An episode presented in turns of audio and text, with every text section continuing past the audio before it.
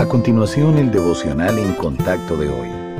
La lectura bíblica de hoy comienza en el versículo 9 de Primera de Juan, capítulo 5. Si recibimos el testimonio de los hombres, mayor es el testimonio de Dios, porque este es el testimonio con que Dios ha testificado acerca de su Hijo. El que cree en el Hijo de Dios tiene el testimonio en sí mismo. El que no cree a Dios le ha hecho mentiroso, porque no ha creído en el testimonio que Dios ha dado acerca de su Hijo. Y este es el testimonio, que Dios nos ha dado vida eterna, y esta vida está en su Hijo. El que tiene al Hijo tiene la vida, el que no tiene al Hijo de Dios no tiene la vida. Estas cosas os he escrito a vosotros que creéis en el nombre del Hijo de Dios, para que sepáis que tenéis vida eterna. Las personas pertenecen a una de cuatro categorías. ¿Cuál se aplica a usted? Somos salvos y lo sabemos. Creemos que somos salvos, pero no lo somos.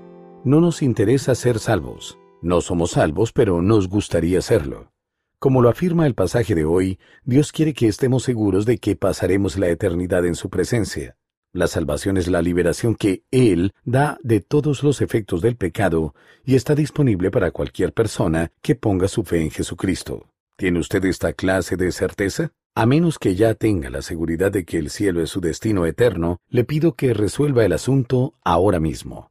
Primero, Entienda que nuestro Padre Celestial desea que todas las personas sean salvas y ha provisto la manera por medio de su Hijo. Somos salvos cuando creemos en Cristo y lo confesamos públicamente.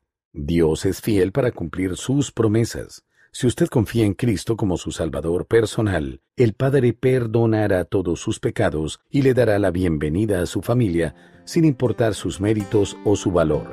Él da gratuitamente la vida eterna a todos los que creen en su Hijo. ¿Quisiera usted recibirla?